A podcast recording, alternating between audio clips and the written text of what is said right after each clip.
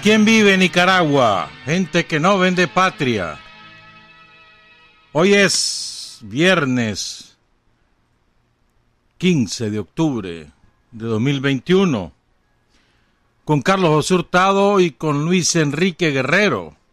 Bienvenidos y bienvenidas a Sin Fronteras cuando son las 6 de la mañana con 30 minutos. Sin Fronteras, la revista con William Griggs Vivado en la primerísima 91.7 y 105.3 FM.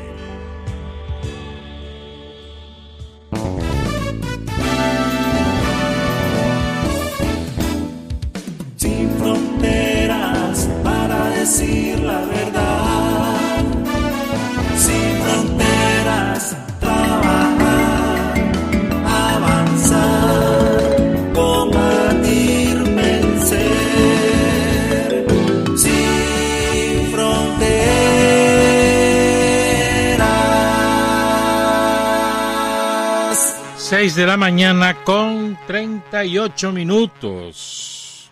Fíjate que alguien me dijo, pero no estoy seguro. Ayer me llamaron y entonces estaba hablando y salió el tema, pero creo que hoy cumpleaños Agapito, Agapito Río, que es un líder del Frente Sandinista allá en el lado de Horizonte. No estoy seguro, pero bueno, de todas maneras te felicito, Agapito, el Chaparro.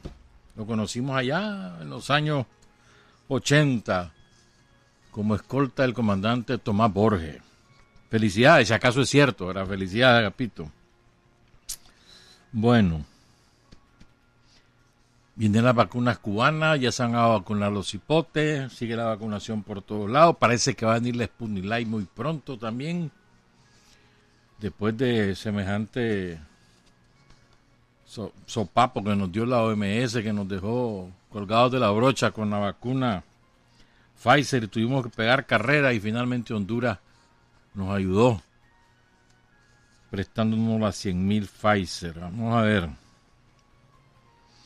Los invito a que le presten atención a lo que está pasando en tres países de América del Sur. Perdón, dos países de América del Sur. En Chile, ayer decretaron el estado de sitio en la región de la Araucanía, que es donde vive el pueblo mapuche. Ahí hay una lucha de resistencia que lleva siglos, siglos literalmente. Han sido víctimas de todo tipo de barbarie de parte de, de la minoría racista que domina Chile. Y ahí pueden ocurrir eventos trágicos y también heroicos. Hay que poner atención ahí lo que está pasando. En Bolivia está, hay una ofensiva contrarrevolucionaria. Están queriendo poner contra las cuerdas al gobierno del presidente Luis Arce, Lucho Arce, sobre todo desde la minoría racista, totalmente racista y clasista, que encabeza Camacho desde Santa Cruz. Están artificialmente creando una situación para intentar nuevamente un golpe de Estado. Ayer leía al ex vicepresidente Álvaro García Linera que le sugería al gobierno un menú de opciones, decía él, hay un menú aquí para desalentar esta intentona golpista. Entre otras cosas decía hay que esculcar ahí los impuestos que paga toda esta gente, que no los pagan además. Pero dio un menú de opciones además. Y la otra situación que hay que ponerle atención es lo que está pasando en Cuba, porque eh, hay otra vez otro intento de, de aplicar el, la receta Sharp y los cubanos que ahora están mucho mejor preparados, que hace tres, cuatro meses no, no se la van a dejar hacer. Pues. Tres situaciones a las que hay que poner atención, en mi opinión, pues Chile, Bolivia y Cuba. Es muy probable que este domingo tengamos un alza espectacular de los precios del combustible. Y esto tiene que ver con el precio del petróleo a nivel internacional. Te voy a contar algunas cosas. Hoy, por lo menos a, las 5 de la mañana, el precio de referencia de nosotros, que es el de Texas, el, el crudo, el crudo, los derivados más caros todavía, Estaba 82.05. 82 dólares 05 centavos. Eso es el precio más alto de los últimos ocho años. De los últimos ocho años. Nosotros no tenemos petróleo. Traemos el petróleo crudo para refinarlo ahí en la refinería Puma, una parte, y el resto productos terminados. Y las petroleras que no renuncian a un margen de ganancia relevante. De manera que aquí las estamos a, la, merced de la dictadura de las petroleras. Hace apenas un año el barril de petróleo de, Texas valía 40 dólares, ahora está el doble, el doble. Mm. Y antes que entrara el coronavirus estaba a 60 dólares. Así que, ¿cuál es el por qué está subiendo tanto? Primero porque bajó considerablemente la pandemia en los países desarrollados por lo tanto hay un mayor, una mayor demanda y un mayor consumo de los derivados del petróleo. La gente anda en las calles ya, las empresas han reactivado su producción. Segundo, porque está empezando el invierno. No, el invierno no está en otoño, pues van a empezar, pero está, empezando las temperaturas bajas que requieren de calefacción. Tercero, porque Estados Unidos está produciendo menos de lo que producía antes de la pandemia. Y no, lo, no es por un problema de la demanda, sino porque aparentemente los dueños de las empresas productoras de petróleo quieren tener tienen que tener la ganancia en sus manos antes que estar invirtiendo. Entonces todos esos factores más otros más, ¿verdad? La OPEP, por ejemplo, redujo su oferta y la, y la aumenta según cómo va la demanda, pero con un tope de 400 mil barriles mensuales y a veces es menos. Y van midiendo el mercado. Pues. Me acuerdo que Hugo Chávez decía que un, precio, un punto de equilibrio del precio del petróleo era 40 dólares en aquella época. Pues. Ponerle que ahora esté en 50. O sea que aquí hay una ganancia relevante. Pues. Recordemos que hay muchos países ricos que dependen casi exclusivamente del ingreso petrolero. Y estos son épocas doradas para ellos. Entonces, en cambio para nosotros son las épocas más nefastas. Pues. Menos mal que aquí eh, con el gobierno de Daniel se cambió la matriz de energía eléctrica. Si no, aquí estaríamos peor todavía. Produciendo energía solo a base de petróleo. Y ya no es así la realidad. Se produce por supuesto, energía a ser petróleo, pero ya no es el peso mayor. Entonces, preparémonos, campeón. Esto no va a bajar en los próximos días. Ah, ah. Tiende al alza. Preparémonos. Y esto incide en toda la cadena de precios porque el petróleo es un precio líder en Nicaragua, pues, como en muchas partes, como en casi todas partes del mundo, pues, como la energía y, eso arrastra a, toda la cadena de, de productos, sobre todo la canasta básica. Pues. Y seguramente el gas también va a ir por ahí. Menos mal que hace tan, ya, están, ya van terminando esa planta. Y ya vamos a tener gas a un precio más accesible. Hoy vamos a hablar de Pedro Arauz Palacio, vamos a hablar bastante de Pedro Arauz. Pero antes, dos cosas más. Son las 6 y 46. Ayer se aprobó una ley para regular todo este relajo de los títulos universitarios que otorgan las universidades privadas.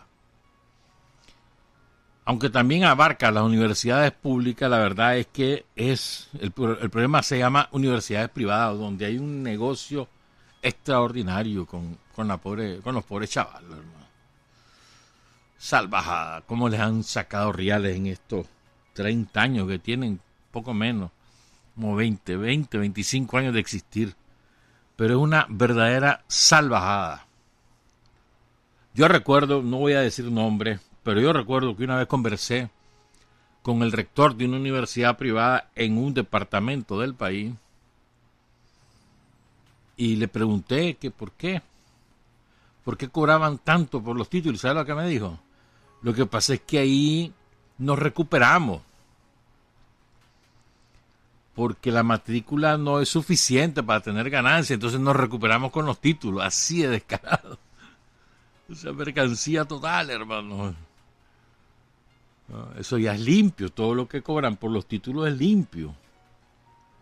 Conozco una universidad que cobraba, cobraba por lo menos hasta ayer, 1.200 dólares por el título. Y eh, por el título. Y tenés el examen de grado, eh, el seminario famoso muchas veces a propósito hacían que los chavalos repitieran el seminario porque supuestamente no lo habían hecho bien. Una salvajada. Así que ayer fue aprobada por la Asamblea Nacional. Hay mucha expectativa entre la chavalada, mucha. Quieren saber si ya entró en vigor, quieren saber si los que van a pagar, los que están pagando títulos, si los, los beneficios o no. O sea, eso tendrá que ver con el reglamento también de la ley que, que debe ser también aprobado lo más pronto posible, pero hay una enorme expectativa. Y después viene como regular todos esos aranceles, porque los dueños de la universidad privada van a querer resarcirse por la vía de aranceles mensuales, que ya es pesadito, ¿verdad? Por ahí van a resarcirse. Entonces, ¿cómo hacer? Ah, las universidades son parte del de la economía de mercado, economía capitalista, ¿no? Y han convertido la educación universitaria en una mercancía. En fin, pero es una muy buena decisión la, la Asamblea Nacional haber aprobado esta ley. Ahora esperemos que se ponga en vigor, que se reglamente y que cuanto antes sean beneficiados los muchachos, las muchachas que están culminando sus estudios universitarios. Y a propósito de las universidades, les quiero recomendar este libro. yo lo había leído, pero lo perdí, entonces lo mandé a comprar. Este es eh, uno de los libros de Aldo Díaz Lacayo, Omisiones Históricas de la Guerra Nacional. Se lo recomiendo. Acaba de sacar otro también sobre la historia. Eh, es excelente, Aldo Díaz. Ahí lo compran en la librería Ah, Rigoberto López Pérez en la sección A del Centro Comercial Managua. Fíjense bien, él, Aldo, digamos, es un pionero de lo que se denomina la historia crítica en Nicaragua. ¿verdad? No es el único, pero es, un, es el pionero, creo yo. Pues. En esa línea se puede inscribir el profesor Rafael Casanova, por ejemplo, por, para citar dos ejemplos. Entonces dice, a propósito de las universidades públicas, dice eh, el profesor, el doctor Aldo Díaz Lacayo, la historia crítica continúa siendo subversiva. Lo grave para los países emergentes y obviamente los del sur es que el neoliberalismo es la ideología de la dictadura del capitalismo global. Por eso también el regreso a la represión, la marginación, la exclusión social, la deshumanización de la política partidista y en última instancia la guerra como vehículo para imponerse y consolidarse. Agrega el doctor Aldo Díaz, se entiende pues que la historia crítica solo se encuentra vigente, esto es importante, la historia crítica solo se encuentra vigente en las naciones cuyos pueblos han logrado derrotar, controlar desde el Estado al neoliberalismo como ideología del poder global. Y que igualmente la historia crítica se encuentra vigente en los centros de investigación y estudio de la historia que se han desarrollado con el único propósito de contribuir con la derrota control del neoliberalismo desde la fortaleza del Estado de reivindicar la liberación humana. En Nicaragua, y por esto es lo que les decía a propósito de las universidades, en Nicaragua, dice Aldo Díaz, la historia crítica se encuentra balbuceante. Nunca se ha enseñado en las universidades públicas, porque nunca formó parte del pensum académico, tampoco se ha investigado en consecuencia. El programa educativo de la Revolución Sandinista entre 1979 y 1990, basado en el pensamiento crítico, fue frustrado por la guerra de agresión norteamericana contra la revolución que involucró a profesores y estudiantes en su defensa. A partir de 2007, sin embargo, las universidades públicas han vuelto por su fuero, reivindicando el, programa revolucionario, aunque en condiciones mucho más adversas. Después de 17 años de gobiernos neoliberales que borraron de un plumazo del pensum escolar y universitario todas las disciplinas humanistas. Tampoco se enseña la historia crítica en las universidades privadas, la mayoría producto de la apertura neoliberal del ya mencionado periodo del ya mencionado periodo de 17 años. Son neoliberales por transcul esto es importante, ¿ah? son neoliberales por transculturización, es decir, porque los ha penetrado, hermano. Y algunas universidades privadas por convicción. No es asunto de que, no, pues que, que los ha penetrado, no se dan cuenta, no, no, no, porque están convencidas esas universidades de que el neoliberalismo era panacea. En general, en esas universidades privadas, dice el doctor Aldo Díaz Lacayo, prima la norma del mercado, enemigo del pensamiento crítico. Venden educación como mercancía a clientes estudiantes, con independencia de su compromiso social y con la ya mencionada excepción por convicción, terminan formando consumidores en perjuicio del ciudadano. Peor aún, la mayoría establece la identidad consumidor ciudadano como que si fueran lo mismo. No imparten pues la historia como valor necesario para el desarrollo humano que continúa su curso inexorable, aunque lo nieguen, porque desde la primigenia de cada pueblo-nación la historia recoge y reproduce la identidad nacional que rechaza per se la dominación externa. En otras palabras, en Nicaragua la historia crítica es la excepción y además es tardía. ¿Por qué hablo de esto? Porque nosotros tenemos que aprender de lo que hemos hecho como pueblo, como nación, a lo largo de siglos y siglos de existencia, antes que nos invadieran los españoles y los británicos, y después los yanquis, antes de eso comienza nuestra historia y la tenemos que leer desde una perspectiva de clase, estudiar de una perspectiva de clase, críticamente además, analizando los fenómenos en todo su, su entorno integral y no solamente porque las personas hacían las cosas, porque nunca fue así. Y es que tal presidente hizo tal y cual cosa y fulano de tal encabezó la lucha con... No es cierto. Los fenómenos en la historia, eso a partir de Marx lo sabemos, son producto de las masas y de la lucha de clases y no simplemente de la voluntad de los individuos.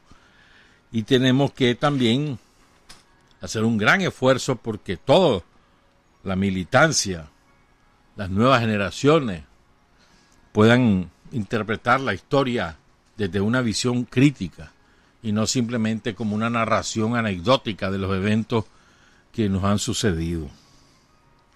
Y en ese, en ese afán, hablemos de Pedro Arauz Palacios, que es hablar del Frente Sandinista, pues no solamente es un, un héroe de la, de la revolución, sino además es, un constructor del Frente Sandinista, con toda y su grises y balance, a veces difícil, de una personalidad muy fuerte que tenía Pedro Arauz Federico, pero que es mucho más lo que hizo eh, en pro de la construcción y del, sostenimiento de la idea de la revolución que lo que defecto que se la puedan achacar. Recordemos que, ¿por qué vamos a hablar de Perao? Porque el domingo es su aniversario, aniversario de su caída. El, el 17 de octubre cayó una playa de compañeros y de compañeras. Eh, es un día asiago en ese sentido. Cayó Pedro Palacio, que era el primer responsable del Frente Sandinista en Nicaragua. Carlos Arroyo, que era su suplente. Un extraordinario dirigente político matagalpino. Pedro Arauz de Diriomo. Le decían el brujo también a Pedro. Carlos Arroyo Matagalpino, un líder estudiantil, probablemente el más grande líder estudiantil que tuvo Nicaragua en aquella época. Tan grande o más creo yo que Edgar Munguía. Por su oratoria, la oratoria de Carlos Arroyo era excepcional. Pero además un, un chavalo de la época sumamente consecuente. Un hombre que había, digamos, había uh, logrado asimilar todas la, las condiciones éticas que requiere un revolucionario.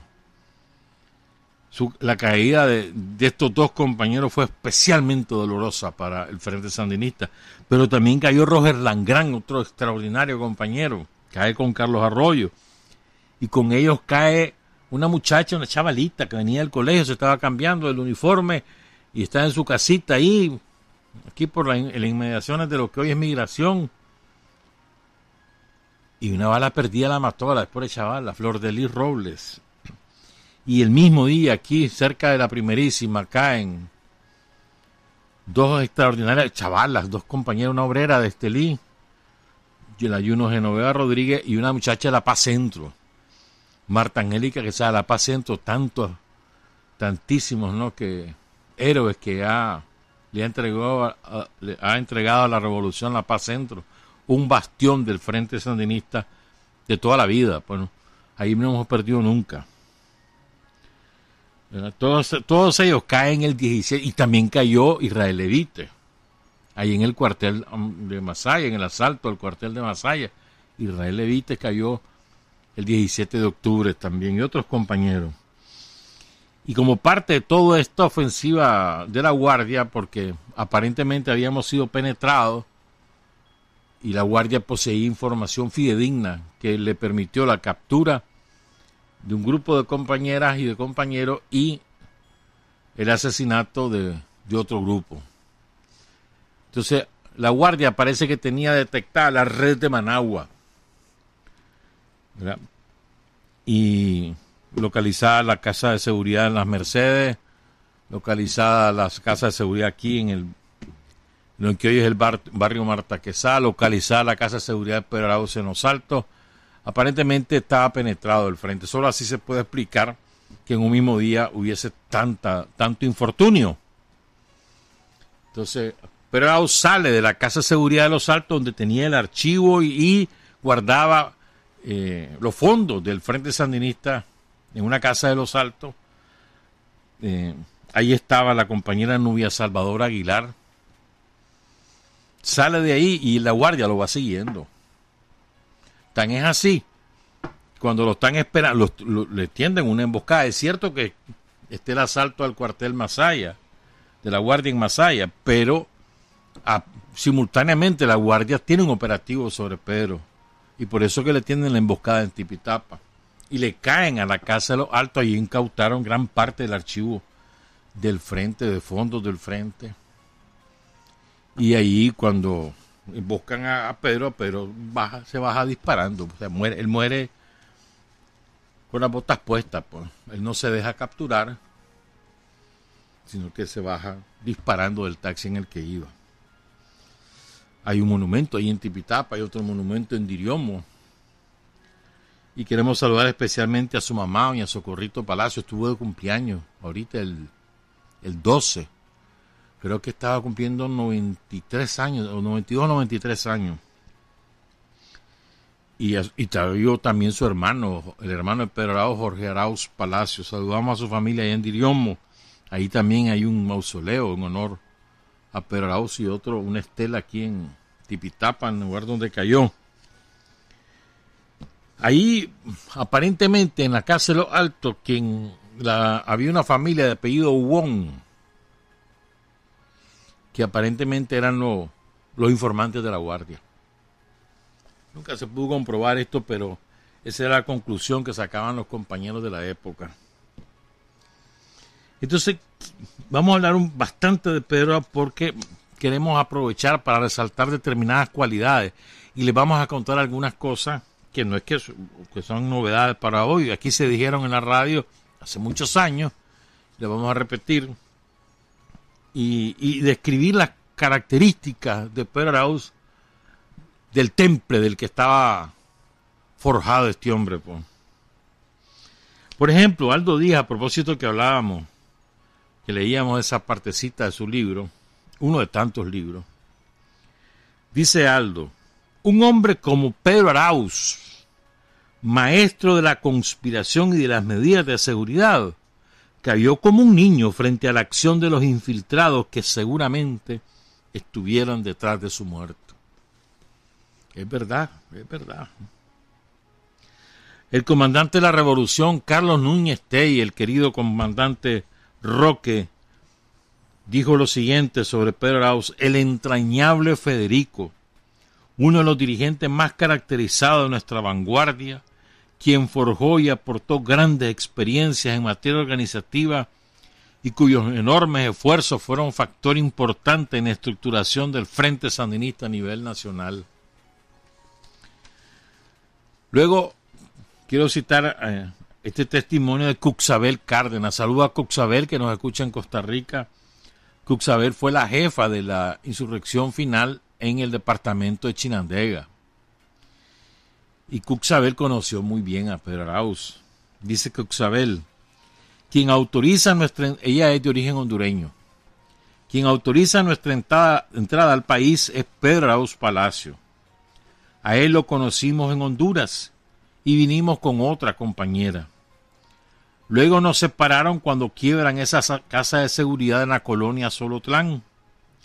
Hay una anécdota muy interesante, pues la Guardia monta un operativo militar muy fuerte en esa colonia. Entonces Pedro Arauz, ahí estaba Cuxabel, en, esa, en la Casa de Seguridad de la colonia Solotlán, que queda aquí también, ahí por donde es migración ahora y Neter en esa zona. O sea, para Los Ángeles, después está con la colonia Solotlán y al lado Octavio Jardín. Entonces dice Cuxabel, entonces, Pedro Arauz se disfraza de vendedor de cortes, o sea, de cortes de tela, burlando todo el cerco. Fue una cosa impresionante. Y llega y nos dice, el cerco no es contra ustedes, es contra la casa de enfrente. Saquen todo lo que tienen. Ese fue un momento heroico de uno de los tantos hechos que demuestran cómo era Pedro, quien en ese momento era uno de los hombres más buscados logramos salir por los cauces y nos dispersamos en varias casas de seguridad. Y aquí dice algo más Cuxabel, que lo quiero recordar porque es de quien habla. Pues. En esas casas, dice Cuxabel, conocí a Juan de Dios Muñoz, quien venía completamente herido.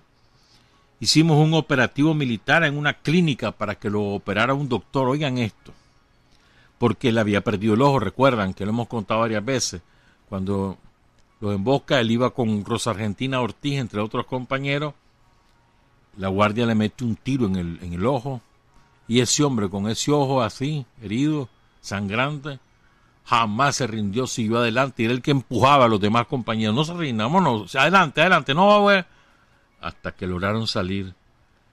Lo sacaron a, a Managua y después a Honduras. Pero oigan esto, pues. Dice, hicimos un operativo militar, dice Cuxabel, en una clínica para que lo operara un doctor porque había perdido un ojo. Él venía grave y el doctor era groserísimo, sin corazón. Lo odié por la forma en que trató a Juan de Dios. Cuxabel, danos el nombre de ese doctor, hombre, que, hay que decirlo el nombre. Imagínate vos, un, hombre que ya sangrante con ese ojo salido y así lo trata pues, con, grosería, sin corazón. Ahora voy a dar otro testimonio. Voy a comenzar con este otro testimonio. siempre hablando de Pedro Arauz. Este tío Mar Cabeza, en su libro, ¿verdad? La montaña es algo más que una inmensa estepa verde, y en la segunda parte también habla de él. Dice Omar, recuerdo que estamos en el campamento del Cuá, jalando carga, cuando huimos un bello piripipí. Era el asalto al cuartel de San Fernando y Mozonte, el nacimiento del Frente Norte, donde andaba el zorro, bueno, encabezado por Daniel, Víctor Tirado, andaba el zorro, andaba Facundo Picado, andaba Elías Noguera, entre otros compañeros. Entonces, bueno, el Piripipí, un flash informativo en una radio, el asalto al cuartel de San Fernando y Mozonte. Y eso nos moralizó a todos. Nos moralizó porque moralizaría las masas en la ciudad, pues solo piripipí negros y demoralizantes estaban escuchando en los últimos tiempos. Moralizaría la brigada Pablo Úbeda porque le quitarían a lo mejor, decía yo, presión de encima. Y aunque no les quitara presión, se moralizarían porque oirían, si acaso aún les quedaban pilas en la radio, que se estaba combatiendo, y además victoriosamente por otros lados, que no estábamos íngrimos resistiendo, que nos importaba a nosotros cuál de, las, de los tres frentes fuera, de las tres tendencias. Lo importante en todo caso era golpear al enemigo y moralizar a todo el pueblo, incluso a la columna Bonifacio Montoya Lavacho.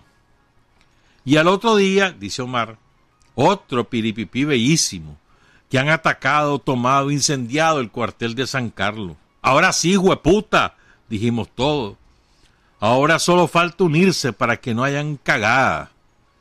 Por encima se decía, este ataque puede ser cagada, pero en el fondito del alma nos decíamos, está bueno, hijo puta. ¿Cómo no te va a moralizar que uno de los tres frentes, en este caso el que le decían insurreccional, hiciera turqui ceniza un cuartel de la guardia, y después de que solo verga nos había llovido por todos lados, decime, por favor, decime y ya pegados al radio, esperando más noticias del norte, de San Fernando y Mozonte, pero nunca llegaron las noticias. Parece que los compas solo entraron un rato para golpear o para hacer propaganda o para dos cosas. O sería que el enemigo les echó mucho guardia y no tenían las suficientes bases estructurales para mantenerse ahí. Yo no sé qué fue lo que pasó, la cosa es que no lo volvimos a oír. Pero ¿para qué? Ese octubre fue histórico para contextualizar lo que dice Omar, golpean Mozonte, golpean San Fernando, se, organiza un campamento en la cordillera de Pilto encabezado por Daniel y de ahí siguen golpeando y es cuando aniquilan aquel batallón de la guardia como de 70 guardias en la carretera que iba para las manos. Al rato, dice Omar, después de oír el piripipí del cuartel de Masaya, otro piripipí. 17 de octubre. Ay, decía yo, que sea como el de los últimos tres. En efecto, que atacaron al cuartel de Masaya y que hay combate en la carretera. ¿Qué qué? ¿Oíste? ¿Oyeron? Puta, eso se llama audacia. Ya decía yo que la mierda iba a reventar por otro lado. Nos parecía increíble, inimaginable, como un sueño que se estuvieran atacando los cuarteles en la ciudad, en el propio corazón del enemigo, a la, a la orillita de Managua. Te repito, ¿Cómo no te va a moralizar eso? Y, en eso, el mismo día, otro piripipí que nos bajó a cero toda la alegría acumulada de un solo vergazo. El nefasto coronel Aquiles Aranda anuncia la caída en combate del entrañable y ya también legendario comandante Federico Pedro Arauz Palacio, mi entrañable hermano Carlos Arroyo Pineda, y los compañeros Roger Langrán de León, Marta Angélica Quesada de La Paz Centro y la Genoveva Juno Rodríguez de Estelí. La caída de Federico nos conmovió a todos. Era un hombre extraordinario, valiente, con un gran sentido de la superación personal revolucionaria, fue el hombre que asumió las riendas de la organización cuando cayeron Óscar Turcio y Ricardo Morales y el resto de la dirección estaba presa o cumpliendo misiones en el exterior. Federico fue el artífice de la organización clandestina urbana del FSLN contemporáneamente. Fue el compañero que desarrolló los métodos y estilos del clandestinaje urbano a su máxima expresión en la década del 70. Fue el miembro del Frente Sandinista y de la Dirección Nacional que pasó más tiempo clandestino dentro del país sin salir al extranjero. Bueno, luego lo superó Bayardo Arce, ¿verdad? La caída de Federico es la caída de uno, de los más grandes cuadros del FSLN y de su dirección nacional. Es el testimonio de Omar Cabeza. Después seguimos con lo que dice Daniel, con lo que dice Bayardo Arce. Son las siete con trece. Hay hombres que luchan un día y son buenos. Hay hombres que luchan un año y son mejores. Pero hay hombres que luchan toda la vida. Esos son los imprescindibles. Siete de la mañana con dieciocho minutos. Dice Daniel, a propósito, esto lo dijo cuando el Congreso virtual del Frente y entonces él comenzó a saludar las unidades electorales de victoria electoral en, todos los departamentos y regiones. Entonces, la unidad, la V de, de, Granada, del departamento de Granada, se llama Pedro Arauz. Entonces dice Daniel, esta unidad lleva el nombre de otro héroe, de un hermano que desarrolló cualidades extraordinarias para enfrentar la persecución y en medio de la persecución y de la represión y de la muerte, logró sostener momentos difíciles y organizar lo que eran las bases del Frente Sandinista en las ciudades. El comandante Pedro Arauz Palacio, conocido como Federico. Le decían el brujo porque de Diriomo. Ustedes saben que Diriomo diría tiene la fama de, de los pueblos brujos, ¿no? De hecho, el Papa de Pedro Arauz era el brujo mayor. Ahí lo, vamos a, oír de más tarde.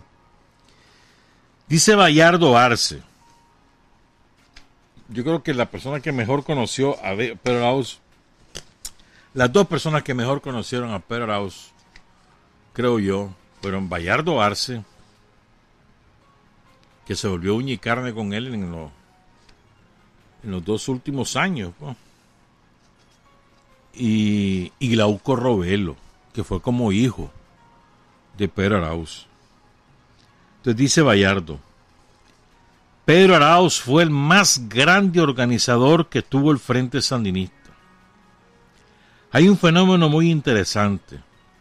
Pedro era un estudiante de ingeniería que se vinculó al frente a través del FER, del Frente Estudiantil Revolucionario y su característica inicial era más bien la de un hombre de acción conspirativa militar.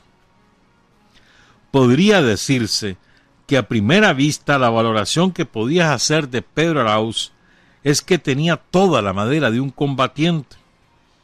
Sin embargo, dice Bayardo, yo fui descubriendo en él una característica valiosa, que es la cualidad del aprendizaje. Cuando conocí a Pedro, yo acababa de salir del CUN y estaba al frente del FER, presidente del comité ejecutivo del FER. Y recuerdo que Pedro era muy hábil para preguntar sobre nuestras experiencias organizativas en el movimiento estudiantil.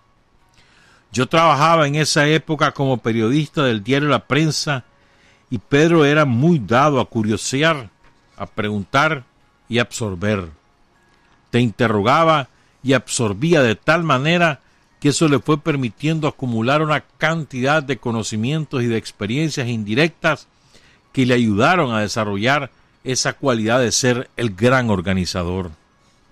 En ese periodo, lo que hacía Pedro y hacíamos todos cuando captábamos a algún compañero nuevo era demandarle que siguiera en el movimiento social donde lo habíamos detectado o cuando no lo habíamos captado allí, lo mandábamos a crear. Es decir, lo reclutaban a través de un movimiento social o lo mandaban a crear un movimiento social. Y fue precisamente así que nacieron las organizaciones intermedias como la Asociación de Estudiantes de Secundaria, el Movimiento Estudiantil de Secundaria, el Movimiento Cristiano, el Movimiento Cristiano Revolucionario, la Asociación de Trabajadores del Campo, entre otras muchas, ¿no? los comités de defensa civil. De modo, dice Bayardo, que en el año 1973, cuando cae Oscar Turcio, que estaba al frente de la organización junto con Ricardo Morales, ese proceso le permitió a él comprender y conducir el mando de la organización en el país. Toda esa experiencia le permite a Pedro seguir conduciendo ese proceso de acumulación de fuerzas en silencio hasta que rompimos ese periodo con la toma de la casa de José María Chema Castillo en diciembre de 1974. Pedro Arauz era súper desconfiado, gran organizador, lo cual le permitió sobrevivir un buen tiempo en la ciudad, pues Pedro estaba quemado aquí en la ciudad. Para mí, dice Bayardo Arce, Federico Pedro Arauz Palacio es el padre de la organización del Frente Sandinista. Así de bravo era Pedro Arauz, hermano. Y ahora les voy a contar, les voy a leer algunas cosas que, retratan la manera de ser de, de Pedro Arauz.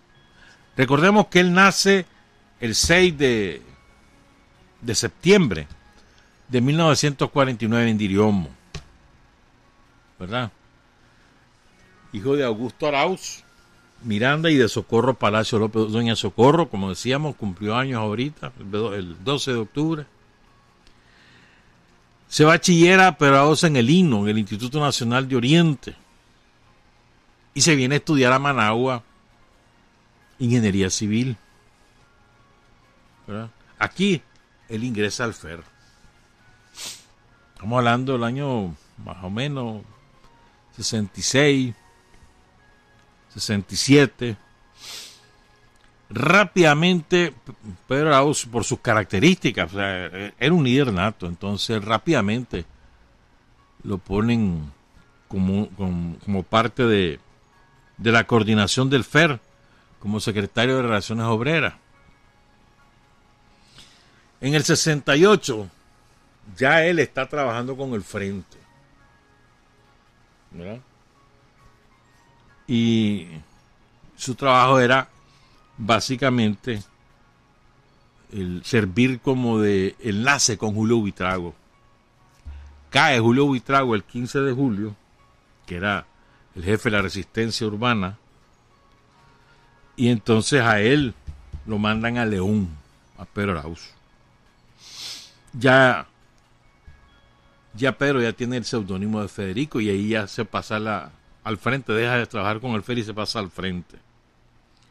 Y se lleva a varios compañeros que al caer Julio Vitrago, caer una serie de compañeros que caen presos, queda mucha gente desconectada y, en peligro sus vidas, entonces se lleva a algunos de ellos a León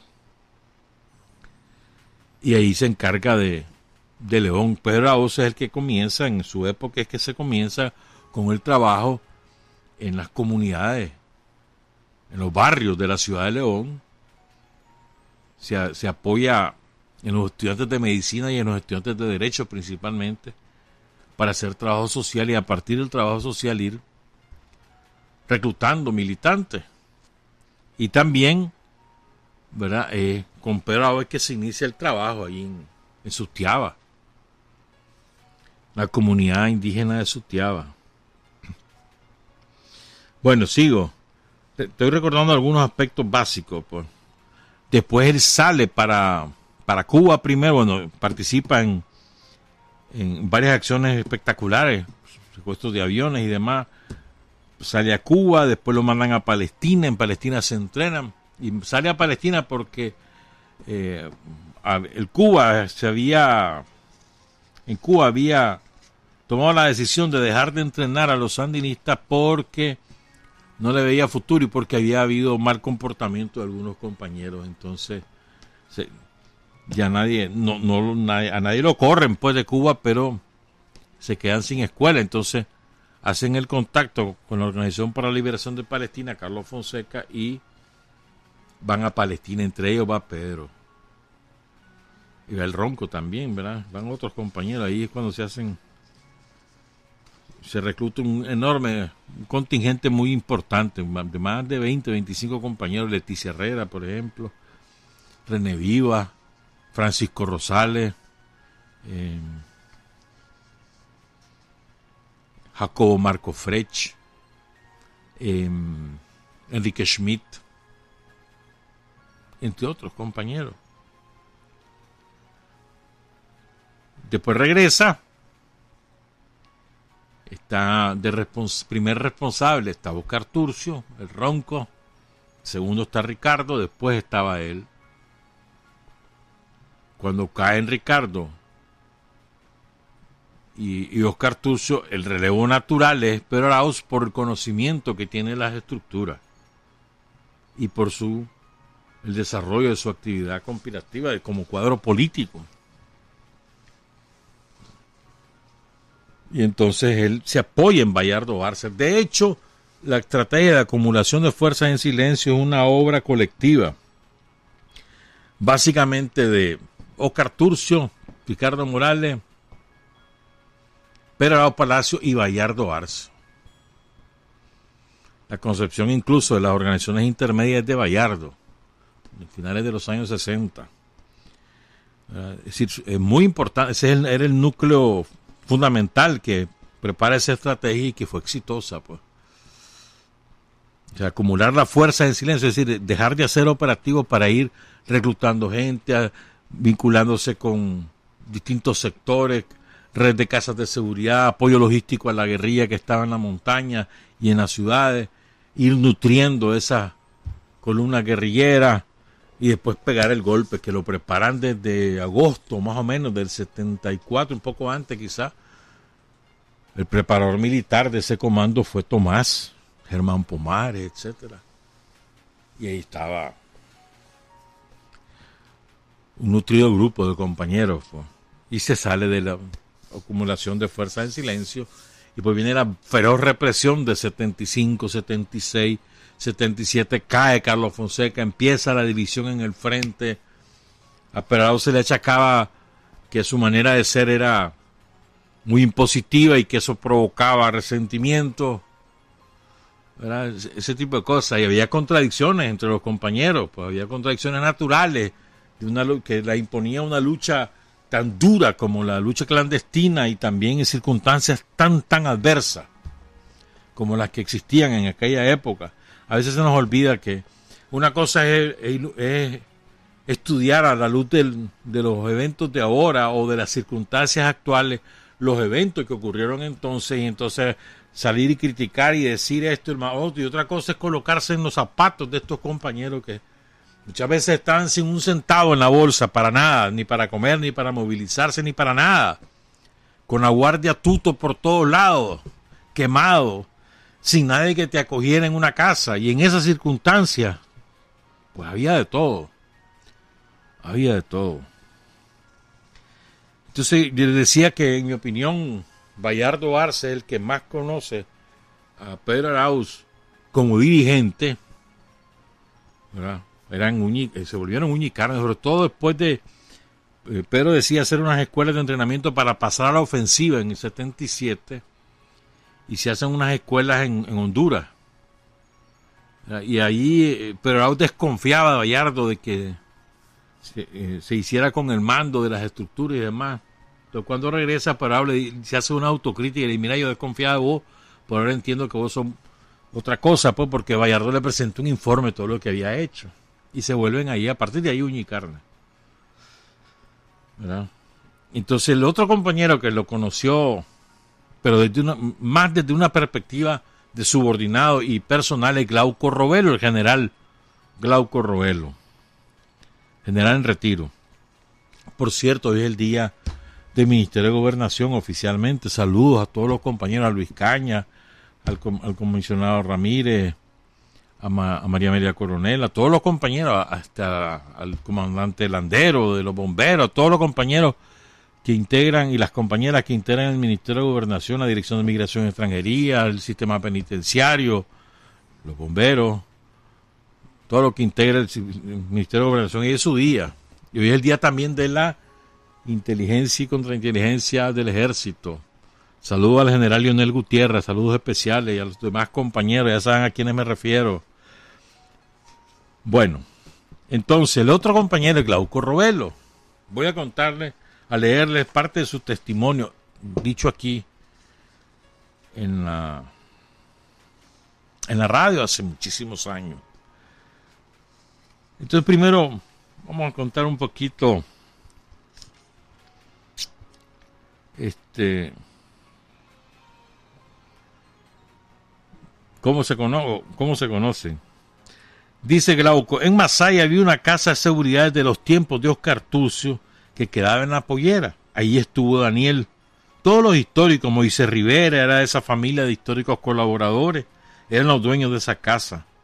Ronald Bolaños Ortega, uno de los hombres más valientes que he tenido a la orilla mía, dice Glauco Robelo. Sigue siendo valiente, además que era un hombre graduado con un doctorado en Puerto Rico, un hombre bien preparado que se integró con nosotros con disciplina y entrega. Por otro lado, Pedro Arauz me había dado contacto en su ciudad natal, Diriomo.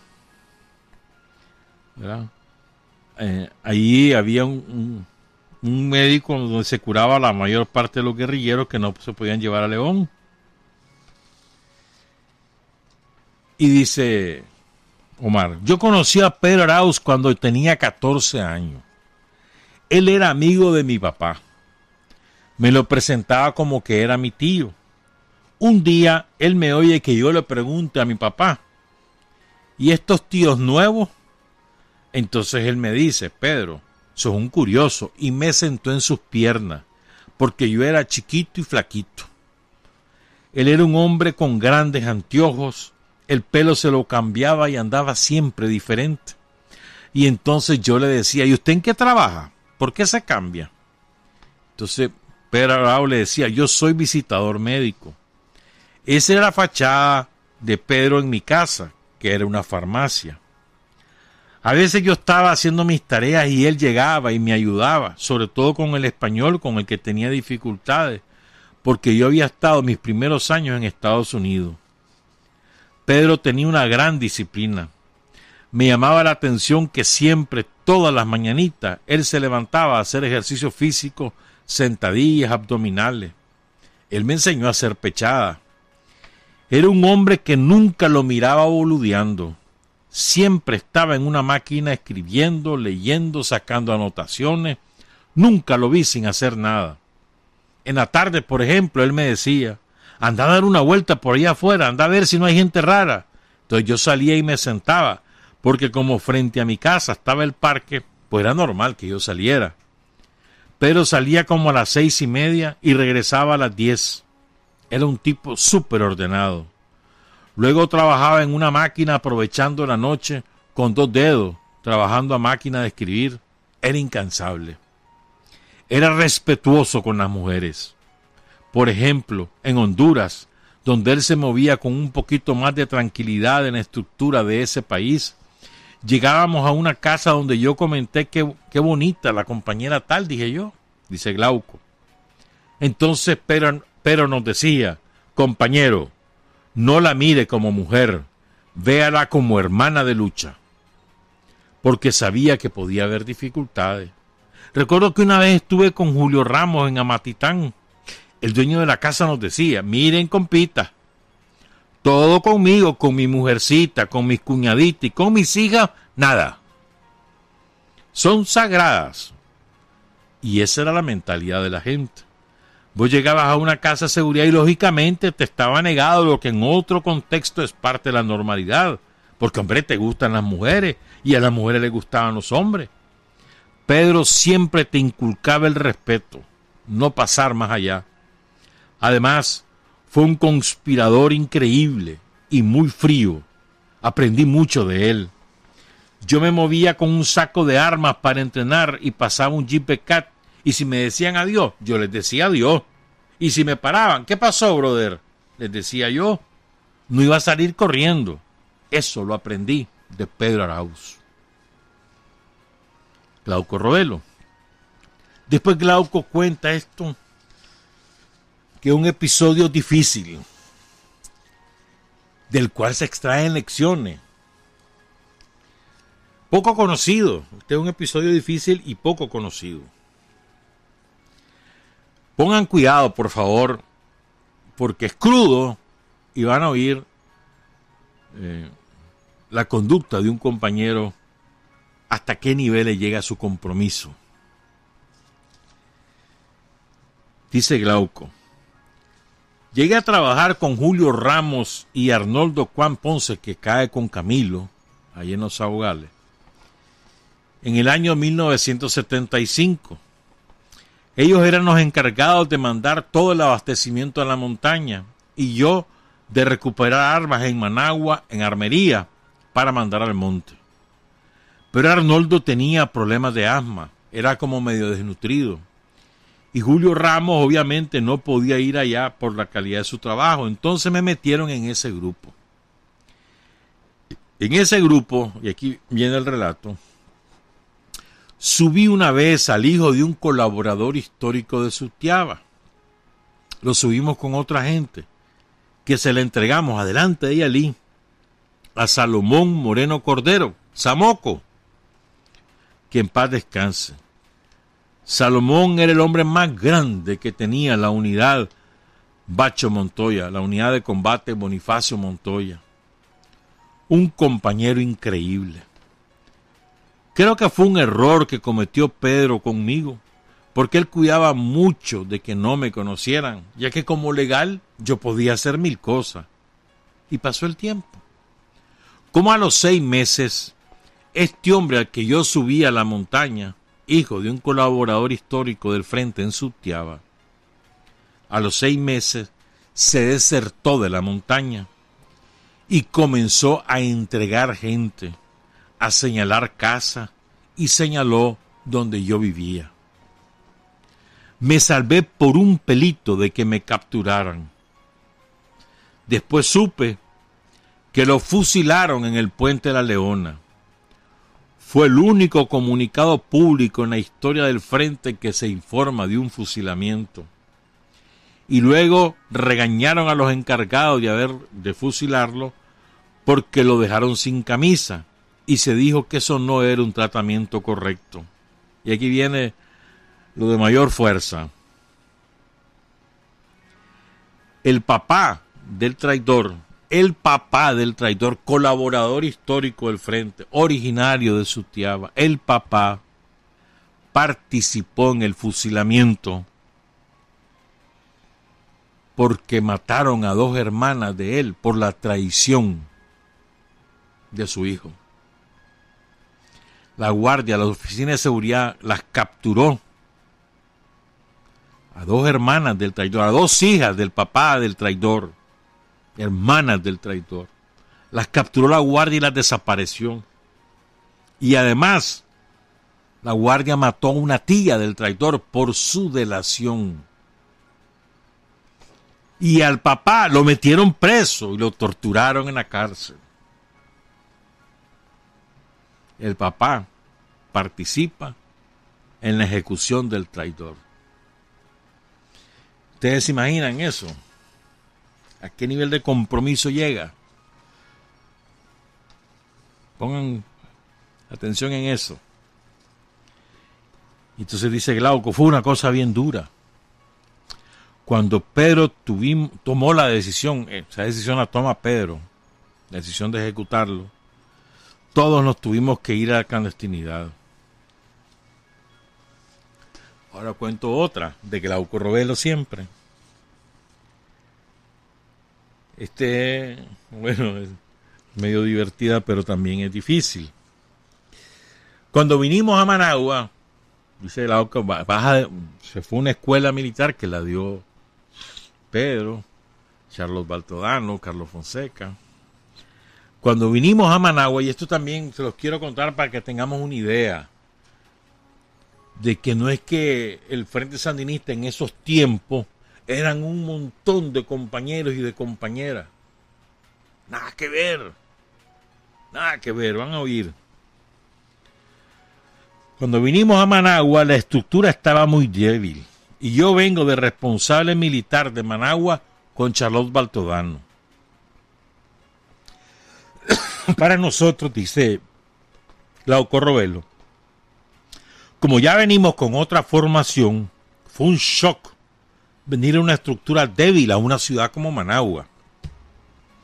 Un lugar con una organización fuerte por parte del enemigo, con bastante trabajo de seguridad e inteligencia. Ahí comprendimos la importancia de esa escuela en la que había participado Glauco, en la que se invirtió bastante dinero. No teníamos ni idea de las capacidades que tenía el enemigo y la pobreza de nosotros.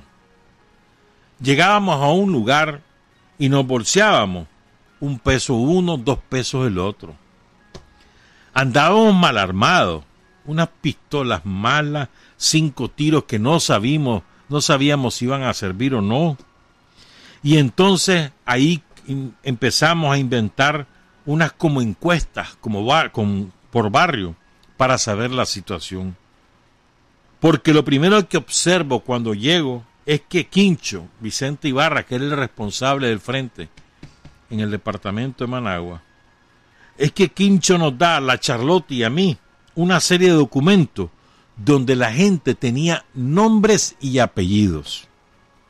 Ellos no sabían ni fichar. En el cuartelito, que era una casa de Mario Mejía, abogado, en la colonia Centroamérica, frente al portón donde está el cuerpo de bombero, lo primero que pregunto es, hombre, ¿y esta casa cuál es el origen? ¿La alquilamos? ¿Nos la prestan?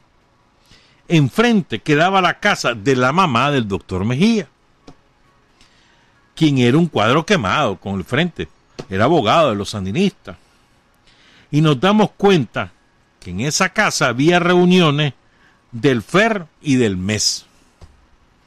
Nosotros teníamos cuatro días de estar en esa casa cuando la rodean.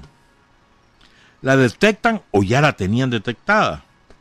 Suerte que en la noche que llegamos, como yo no conozco el terreno, no digo nada, pero me quedo a la orilla de la puerta, entre despierto y dormido. Nosotros aprendimos en la misma escuela que en la ciudad hay que turnarse a hacer posta. Allá donde estábamos, y ya, era una, como una norma de cada cuartel sandinista, donde estábamos dos, vos te sacrificabas un rato y otro rato, para que no nos agarraran dormidos. Entonces, en la mañana hice un rol de posta y los metí a todos. A Margin Gutiérrez la pongo de posta y comienza a, cazar un carro, a pasar un carro nova sin placa y señalando la casa. Después pasaron otro vehículo y dentro iban más tipos de seguridad de, de Somoza, con zapatos Florsheim, guayaberas, anteojos oscuros, Ray-Ban colgados en la faja, esclava y el reloris entonces Margin me hace el reporte. Esa mañana se acerca un tipo disfrazado de bombero y pasa de viaje. Abre la persiana de madera y yo estoy cerquita y lo quedo viendo.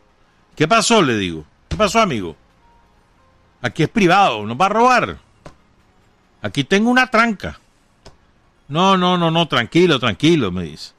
Estaba curioseando, es que aquí hay una mujer que me gusta. Ah, sí, le dice. Y se, y se fue, pues, y se regresa.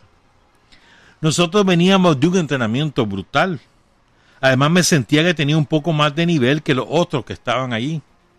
En primer lugar, yo tenía mi mochila y mi arma de guerra, una carabina que me habían dado, porque en la escuela tuve alguna participación. Yo tenía mi granada, ya era un Rambo. Entonces tomé la decisión. Doy la orden de retirada de esa casa a todo el mundo, incluyendo al jefe regional que era Vicente Ibarra. Entonces le digo a una de las compañeras, no recuerdo si Margin, llévate tu arma, camina, chequeate. Si no regresas en 10 minutos, nos vamos. Y si te van a capturar, dispara. Entonces ella salió, se chequeó, se metió en una pulpería donde la conocían y ahí la escondieron.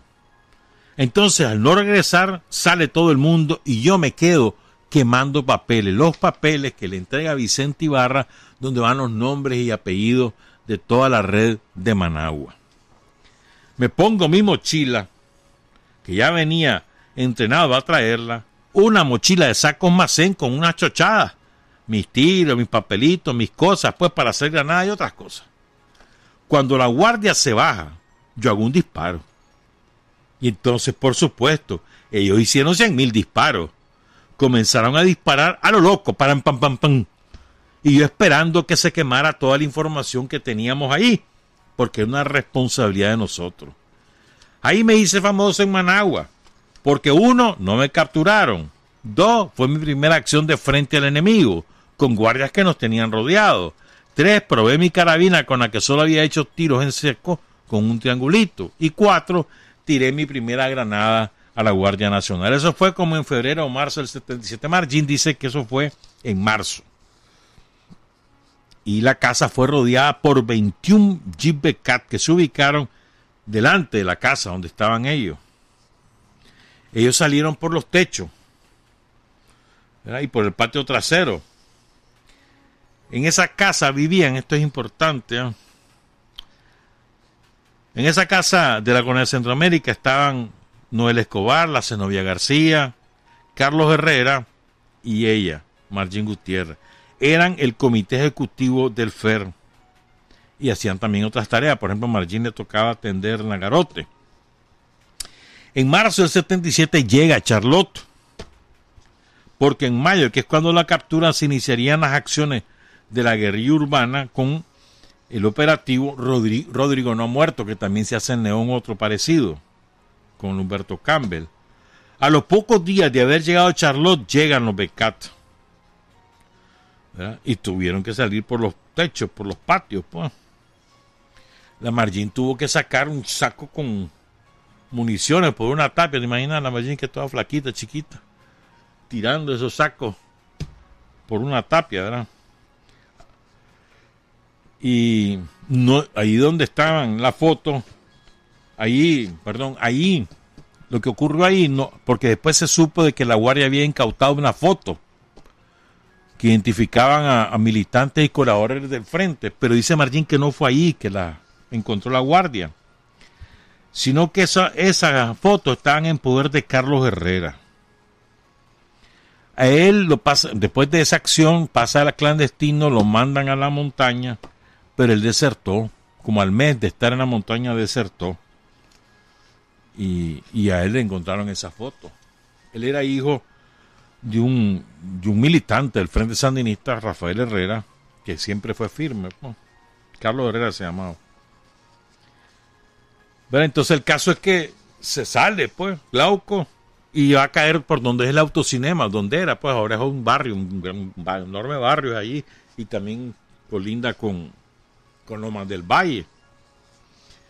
Y se dice Glauco, secuestré un carro. Le dije a la señora, mire, soy del Frente Sandinista, no se ponga nerviosa. no la voy a matar si no comete una imprudencia. No, tranquilo, papacito, tranquilo, ¿dónde te llevo? Entonces me fui allá por la UNAM, por la UNAM, todos eso eran predios vacíos, es verdad, todo eso era desolado, hermano. Y de ahí me fui a la casa de seguridad que quedaba detrás de Julio Martínez, que me la había entregado Pedro Arauz Palacio. La casa de don Pedro Avilés, Peter le decíamos, y doña Mariana López, eran de la gente de más confianza del comandante en jefe de la revolución, Carlos Fonseca. Ellos alquilaron alrededor de 20 casas, cuando Carlos se hizo famoso de casa en casa. Él vivía en el camino de bola, que estaba por donde Julio Martínez. Había un acerrío y un caminito charrula. La tercera casa era donde habitaban don Pedro Avilés Peter y doña Mariana López. Me retiré por camino y llegué allí. En esa casa ocurrió una famosa fajeada, fajeada con faja que me dio Pedro Arauz. Cuando llego a la casa, el jodido Pedro Arauz primero me abraza y después me putea. Y de ahí me dice, una excesiva defensa, le respondí. ¿Cómo que una excesiva defensa? Sí, ahí todos estaban mal armados, el jefe regional andaba contra estudio, le tuve que pegar fuego a toda la información que había. ¿A cuánta gente hubieran capturado? Le digo yo, dice Glauco. Entonces, ¿cómo vamos a proteger a la gente nosotros? No, ni mierda, le dice Peraus y con la faja le mete un fajazo. Lo falló. Enturcado porque él era encachimbado. Después él se dio cuenta de que reaccioné adecuadamente, porque aunque era un lugar urbano, había un turcaso de guardia, era la Guardia Nacional en contra de un cuartelito sandinista, ¿me entendés? Solo faltó que nos llevaran. Si yo me quedaba allí, hubiera habido otras casas llenas de humo, como el caso de Leonel Rugama o de Julio Buitrago. Entonces nos dice a mí y a todos los que estuvieron allí, hay que hacer el informito con lujo de detalle, le dice Pedro Arauz a Glauco Robelo, en la sesión de crítica y autocrítica se miraron todos los problemas, la falta de entrenamiento y de aplicación de las medidas de seguridad. Otra característica de Arauz. Tuve que contar todo el cuento para que lo entendieran por qué fagiaron a Glauco Robelo. Sigo. Ahora Glauco cuenta el impacto de la caída de Pedro Dice que el 17 de octubre de 1977 a él lo mandaron a León en la tarde. Lo llevan a una casa con, una pulpería en Sutiaba. Y ahí se encuentra Glauco con Humberto Campbell. Y me alegro, dice. Yo todavía andaba convaleciendo de un tiro accidental en la rodilla y la pantorrilla me había quedado delgada. En esa casa, con Humberto, escuchamos la noticia de la muerte de Pedro. Bueno, mira, yo lloré como muchachito. Se me pasaron tantas cosas por la mente. Recordé cuando me decía 112. Con un arma y una granada es difícil, hay que cuidarse mucho y hay que cuidar a los hermanos, colaboradores, la vida misma de uno. Él siempre me hablaba como un hermano, como un guía, dándome orientaciones, pero de la forma más tranquila. Así como era encachimbado, también era un hombre de mucha visión. Murió joven, con mucha responsabilidad. Le agradezco que me diera el privilegio de conocer al comandante Carlos, de tener la confianza de pedirme que lo fuera a recoger y llevar a la casa de Marcos Somarrío en Bello Horizonte. Entonces estuve haciendo guardia mientras ellos hablaban. Yo ni lo reconocí, porque llegó con unos dientes que lo hacían ver con una gran guayaba y sin anteojos me impresionó mucho. Y después me hicieron irlo a dejar a una parada de buses. Ahí estaba Gloria Campos extraño saludo a Gloria Campos, que caminaba con él. Pedro confió en mí y me agarró chiquito a formarme. Entonces fue como mi padre en lo que fue todo mi proceso. Él me hizo instructor y le di entrenamiento a una serie de cuadros revolucionarios. Era un compañero extraordinario, un hombre firme. Pedro Arauz Palacio. Hay una entrevista que dio Pedro Arauz a un diario de Honduras. Yo no la he podido recuperar. Yo la recuerdo porque me tocó publicarla en aquellos años, rescatarla. Ahí, es donde Pedro dice, en esa entrevista, la política de la verdad es la política de la revolución, en esa entrevista.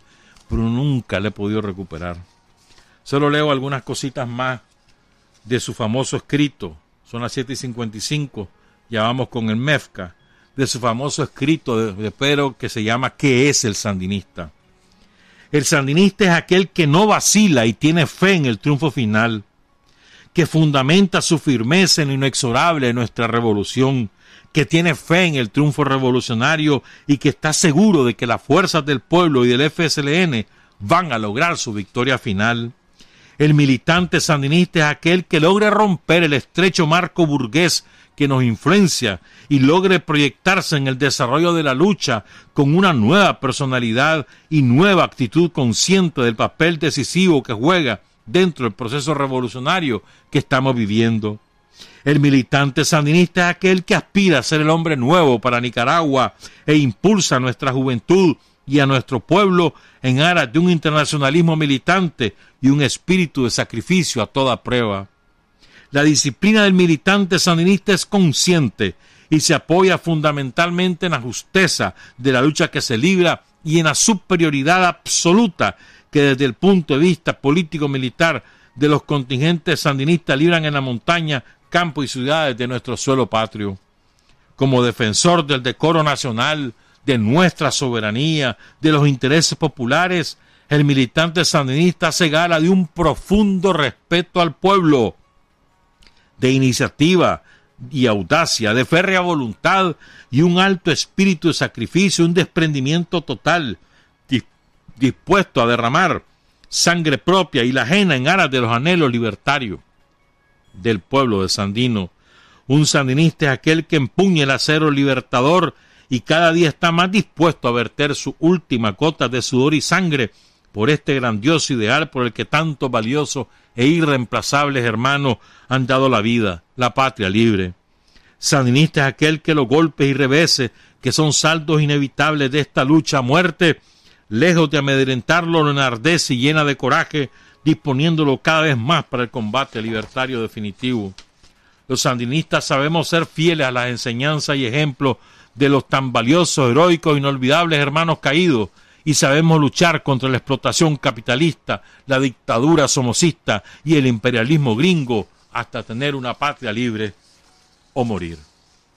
Trabajar, avanzar, combatir, vencer. Patria y libertad. Revolución es sentido del momento histórico.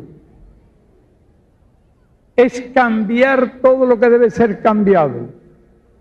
Es igualdad y libertad plenas es ser tratado y tratar a los demás como seres humanos. Es emanciparnos por nosotros mismos y con nuestros propios esfuerzos. Es desafiar poderosas fuerzas dominantes dentro y fuera del ámbito social y nacional. Es defender valores en los que se cree, al precio de cualquier sacrificio. Es modestia, desinterés, altruismo, solidaridad y heroísmo. Es no mentir jamás ni violar principios éticos.